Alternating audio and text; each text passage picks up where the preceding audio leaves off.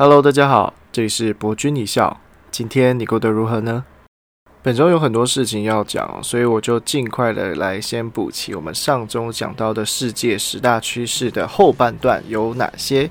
上周找到了五个趋势，最后一个是人脑接机嘛？那第六个呢，就是云端运算达成自治与自我进化。哦，对了，先跟第一次听的朋友讲一下，我这个。科学小报呢是来自于摩呃达摩学院的数据提供提供来说未来这几年当中的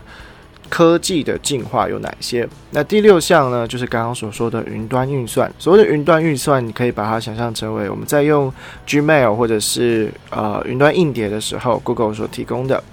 呃有限制的云端硬碟，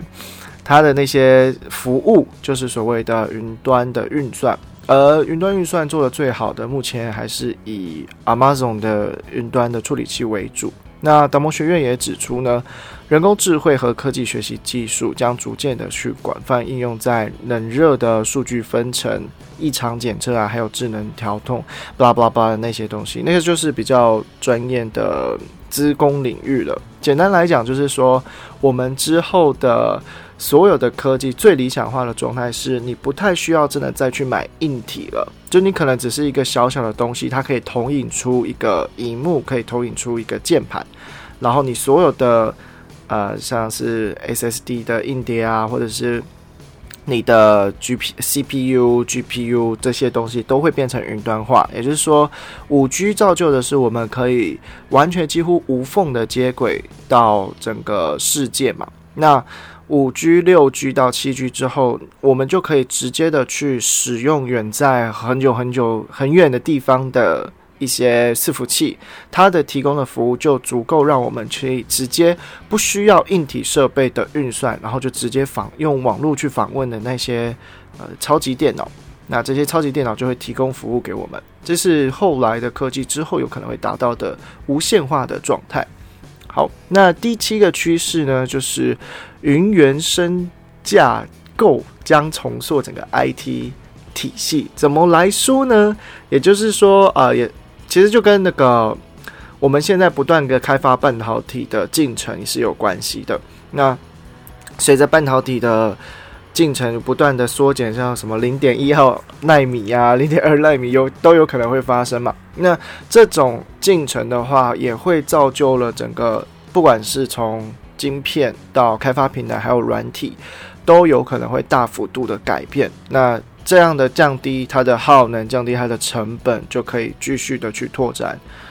云生态，就是云云计算的一些服务。那第八个就是农业将进入一个数据智慧化的时代。简单来讲呢，是呃，如我之前有看到一个报道，是 AI 的大计算，现在可以算到大概方圆二到四公里里面的一个微微生态循环、微气象循环。怎么来说呢？就是你这个地方，如果你有架设很多的。呃，感应器的话，它可以去预测说，大概在一个小时之内，它会不会下雨，它会不会有龙卷风，它会不会有一些啊阻断农业发展的运算。它那时候是。我记得是玉米还是棉花的一个农田，然后他们就是运用了这样的大量的 AI 的大数据去运算出，哦，待会在四个小时之内会下雨。那大家也知道，棉花很需要大量的雨水嘛。那如果说那个雨没有下的话呢，它就会提早收成，但是收成就不会好。那如果那个雨下下去之后，那个棉花就会。很大量的去开花，那这时候去收成的话，就会非常大的去帮助到农民的收入。这种的呃数据化的运算将会在我们未来产业有很大的发展，包括了现在有很多人想要去进展的是人造肉这一块，就是。呃，不要再不要再使用大量的真正的牲畜去做我们的肉品的来源，因为其实要去养殖牲畜的话，需要大量的水。那像是牛的话，会制造大量的甲烷；那猪的话，也会制造大量的沼气，那些沼气也会再再进一步的变成了甲烷。这些东西都是，如果加入了数据计算的话，我们可以尽可能的去减少。带来的二氧化碳的排放，尽量达到的是碳中和的能力。像以色列，其实在很早之前就有在做了，是叫滴管的技术。其实滴管技术诶，不太算是数据啦，它可以它算是一个物理方面的去节省水资源的应用。但是它同样的，如果应用在数据方面的控制的话，它可以更精准的控制在这个你那个一滴的水当中呢，是要呃一小小什么几粒毫方米的滴呢，还是二毫方米的滴呢？这样子的方式，这就是农业将会在之后的日子里面有很大幅度的发展。那第九项呢是智能制造从单点智能走向全局智能，也就是所谓的 B to B 啦。呃，简简单来讲，就是我在我我还记得我高中的时候，地地地理课，来老师就请我来上一个叫做工业四点零的课程。那工业四点零，也就是说，机器人跟机器人，我们知道我们工厂里面有一些很多的那种单机械式的手臂，它可以全自动化的处理一些呃所有的生产嘛。那这些机器人呢，其实是还是由人为的去控制和操控的。在往后的日子里面，五 G 发展出来后，机器人跟机器人之间的沟通，它就会变得更加的迅速，就有点像是说你在开车的时候，如果我们大家都是特斯拉嘛，对不对？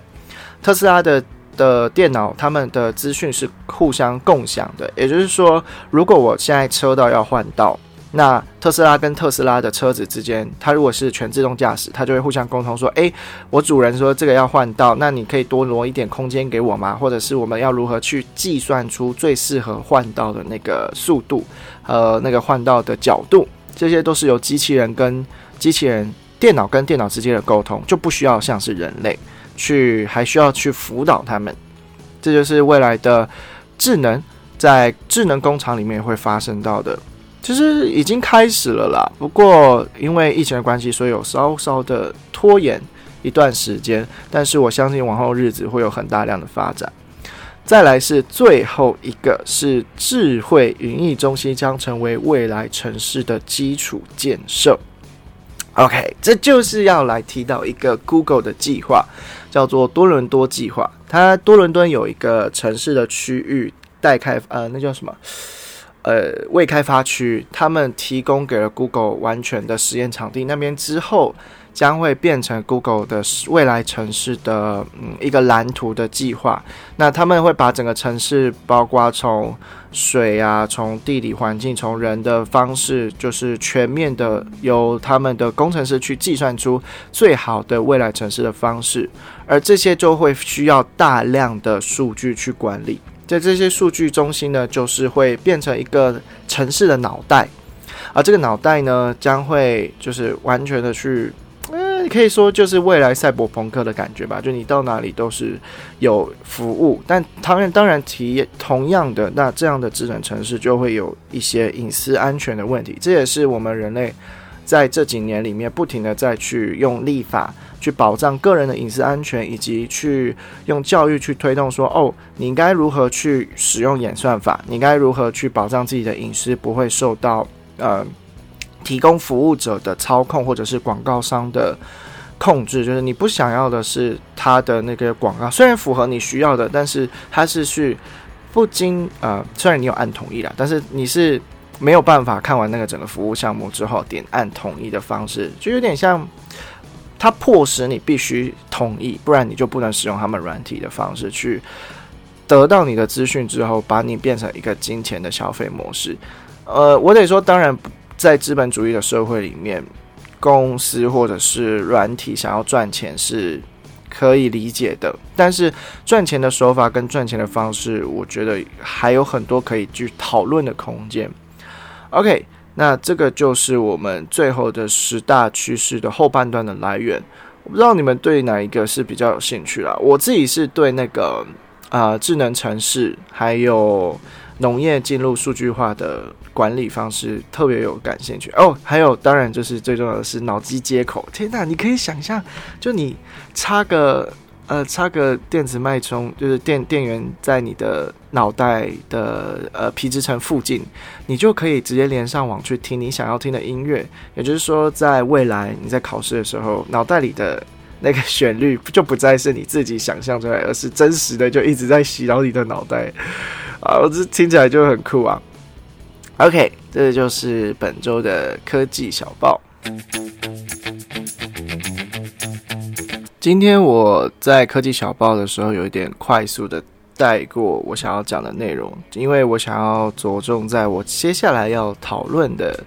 算是我最近的启发吧。呃，我在，因为我很喜欢在网络世界里面去跟别人去聊天，就我觉得网络世界是一个很开放，而且很容易可以去遇到跟你不管是同温层或者是非同温层的人的想法跟意见的地方。那基于这样的方式呢，我也下载了很多软体嘛。有一我在一个软体里面有看到一个啊，它是一个中国的软体，那交友软体，它在它的动态里面有贴了一个一个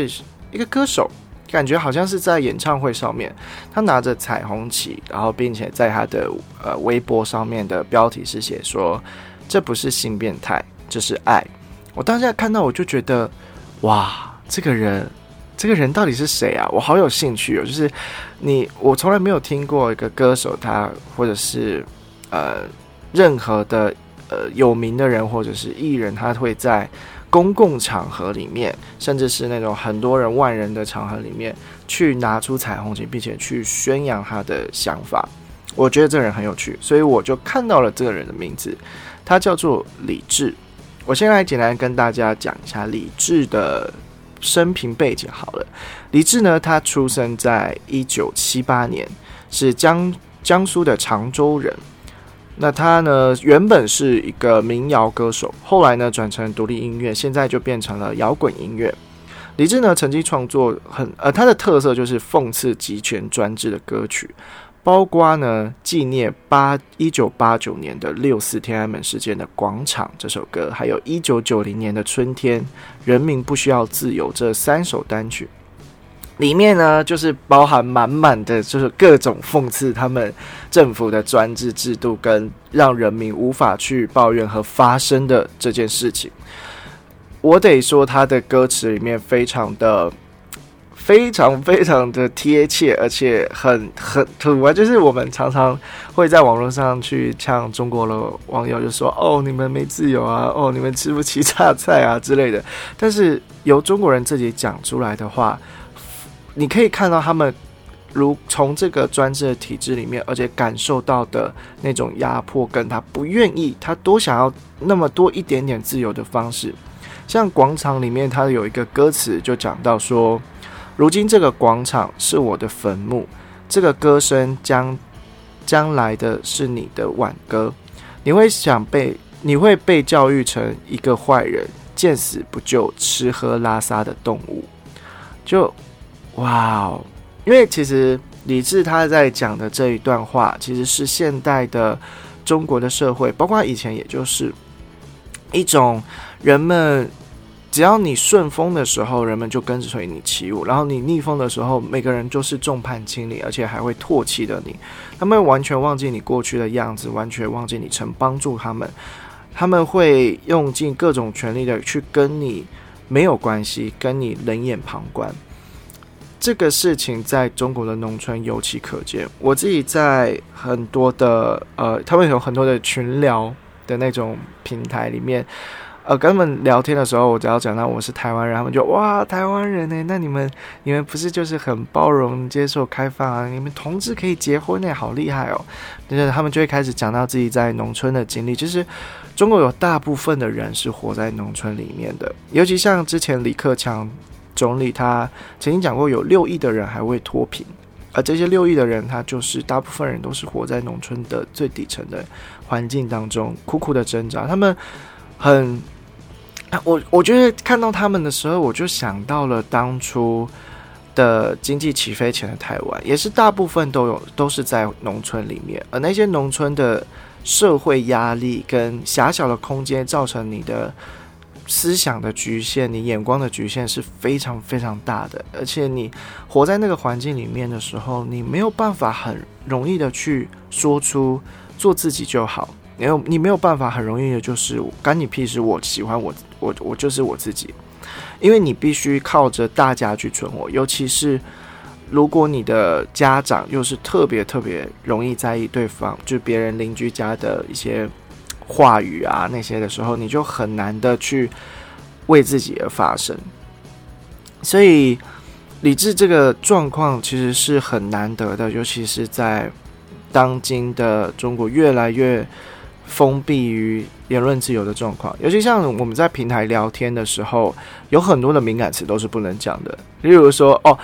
很很意令我意外的是，包括你也不能讲到他们自己的软体，或者就是说我是在售上面聊天嘛，那你在售上面你不能讲到微信，不能讲到支付宝。因为这两个东西会牵扯到说哦，他你会不会去跟别人交换个人资讯，然后就会牵扯到支付宝，就会牵扯到你会不会骗钱，就会觉得。哇，我们只是有可能只是单纯的想要讨论哦，蚂蚁蚂蚁金融啊，最近发生什么样的事情啊，或者是支付宝的使用方式啊，又或者是啊，微信里面有什么好有趣的公众号想要分享的都没有办法哦，就是有可能这个群就会完全被封封掉，然后你的群主呢也没有办法再继续的创群，又或者是要等很久的时间，这真的是会让人家觉得很灰心丧气吧？就有的时候你真的不是想要去反抗。党好了，或者是国家好了，我只是想要多一点的言论的方式可以去讨论而已。我没有真的是想要去去执行这个我讨厌的事情。就人家常常会诟病于国安法的原因，是因为他们往往都是以我认为你会危害国家安全而把你判罪立，就是直接关入监狱。但是问题是在法律层面上来说的话。一个人有无犯罪，都是以都是以他有没有执行这件事情为准，也就是在他执行之前都叫做无罪推定论。我可以意引某些人，但是我没有真的去做的话，这个人就没有罪，他顶多可以被叫做嗯变态或者是思想不纯洁，但是他并不是一个他并不是一个真正的犯罪者，他不是他不是他只是想要一点点的自由，就像是李志他在演唱会的时候。就有说过，他说：“嗯，我们为什么要？我常常我常常在想，我有孩子，我乐团的里面的成员都有孩子，我常常在想，我活着那么努力是为什么？我觉得我是想要让我的孩子看到未来是有蓝天的。”看到绿水，闻到新鲜的空气，活在一个真正自由民主的国家，而不是往往只是做戏的告诉你说：“哦，我们有自由，我们有民主。”但是实际上，你限制东，限制西，很多东西只是想要良性的讨论都没有办法，或者是很多东西你其实就阻断了彼此之间的交流。讲到交流，就常常会有人遇会问我这个问题啊，就是我这么呃。这么这么如此的自由民主国家的典范的公民，为什么会想要去到中国去留学？我觉得我常常会会开玩笑，就是说，哦，我就是上辈子香烧太少啊，所以要这辈子来去做慈善。但我实际上我是真的是想要去进行交流，我想要真的看看，亲自走过这个国家，然后亲自的去听到这些。国家的人的声音，我常常在跟中国网友聊天的时候，发现到一件事情是，他们得到的资讯都是国家的政府、国家的媒体去告诉他们的。他们的媒体可以说就是基本上每个都是官媒啦，然后没有一个人会去敢违背党的意志去讲一些逆风的话，而媒体们常常会把台湾的政论节目。的内容去截取，然后并且就说：“哦，这就是台湾人在想我们大陆人民的方式。”他们是这样讲的。那。呃，你也知道台湾的争论节目就是 娱乐效果大过于实际的讨论效果嘛？那这样的辩论节目，他们往往都变成了哦，真的台湾人是这样想我们吗？那他们如此的讨厌我们的话，我们就是也不不甘示弱啊！像我们现在经济那么好，我们是第二大经济体诶，我们国家那么的昌盛，那你们凭什么可以这样讲？你看你们的那个街道那么的落败啊，然后你们的高楼大厦这么的少啊什么的，就会觉得就开始就是。就会变得是怒怼对方。我知道很多人会在想说，我们曾经有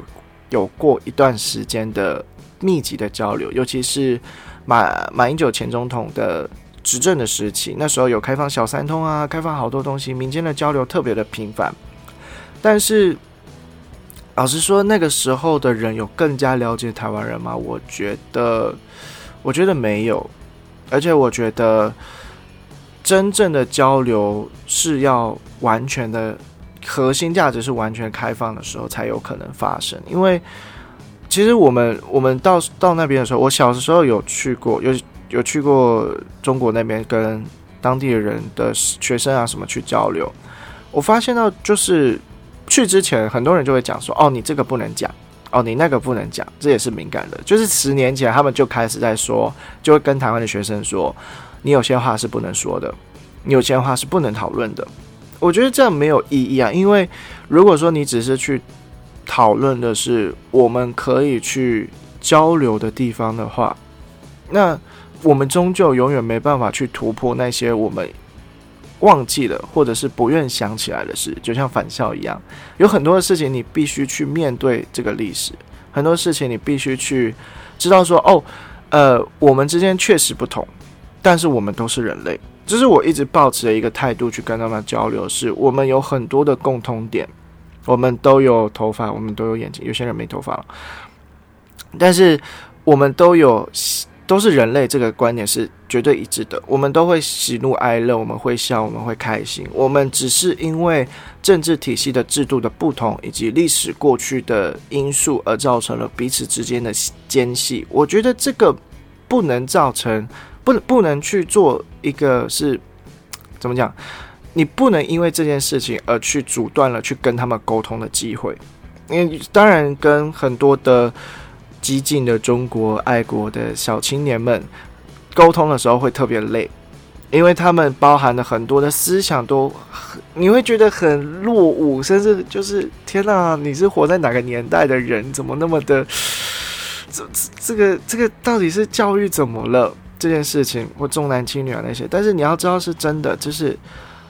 我们台湾因为人口很少，然后岛屿很小，其实我们在迭代。跟进一些思想的过程中，是比很多的国家还来得快的。尤其是像去年的时候，呃，大家都会觉得说，哦，美国人怎么了？美国的大选怎么变成这样子？美国的民主制度难道受到崩解了吗？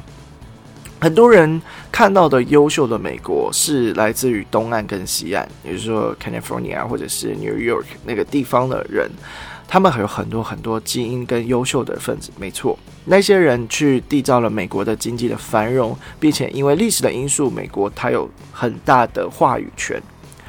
但是在美国有很多地方其实就跟中国很像，是乡村的地方，是一个极度人们极度的密切的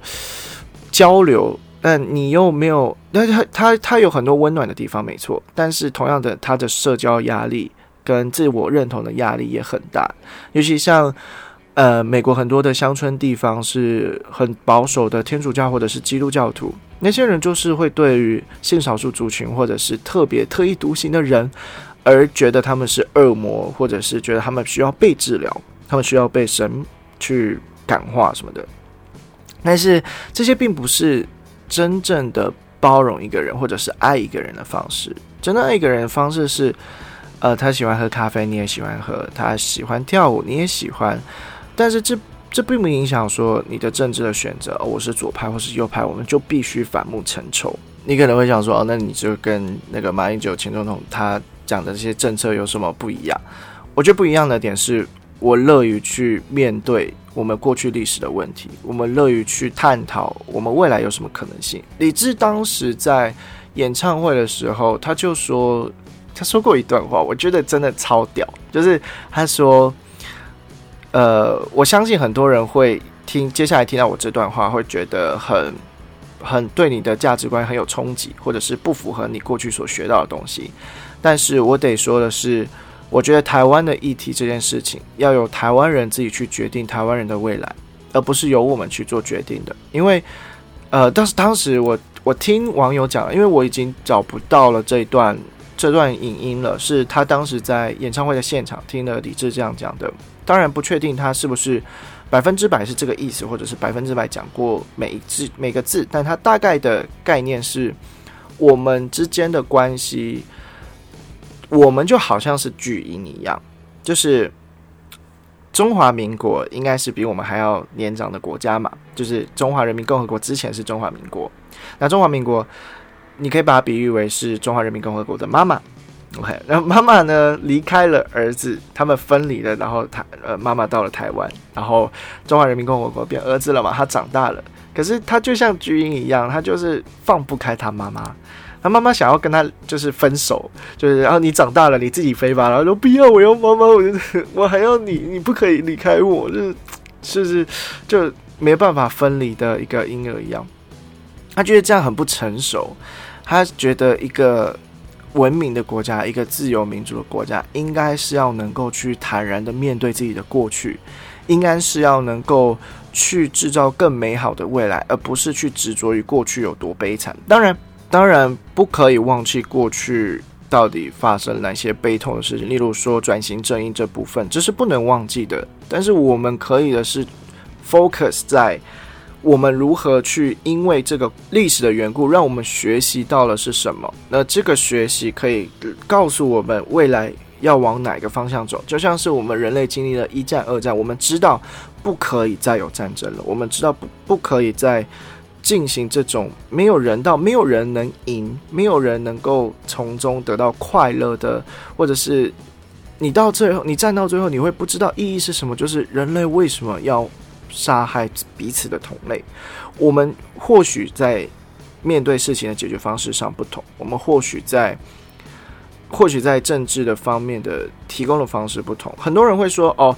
呃，社会主义有社会主义的好，共他们算共产了，共产主义有共产主义的好，那民资本主义有资本主义的方式，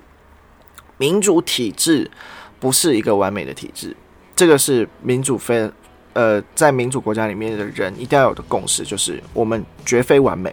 但是我们是目前人类能够想出来的一个基于人性上面的考量，可以做权力平衡的一个比较适合人类的机制。在目前来说的话，当然一定会有更适合的，我相信人类在后面一定会想出来。但是以目前来讲的话，专制的政治永远都是。只要领导者好，那他们就很好；只要领导者一旦不好了，那就真的就是惨不忍睹。就是这太极端了。民主政治算是一种平衡，它强调的是一种权力的平衡，而不是强调的是一个呃，要么就很好，要么就很烂。就是没有人想要过的，要么就很好，要么就很烂。就是这风险太大了，我不想要承受这种风险。所以那个时候，像最近台海局势很紧张嘛。我还记得我在一九年的时候还在中国的时候，呃，那时候我们是第一批台湾学生需要去上军训课的，其实在之前都不需要。但是我们上了军训课的时候呢，就会有一些教官嘛，那些教官也算是战时准备的时候他们会上战场的。那时候我就问了教官，我说：“嗯，如果你在战场上遇见了我的话。”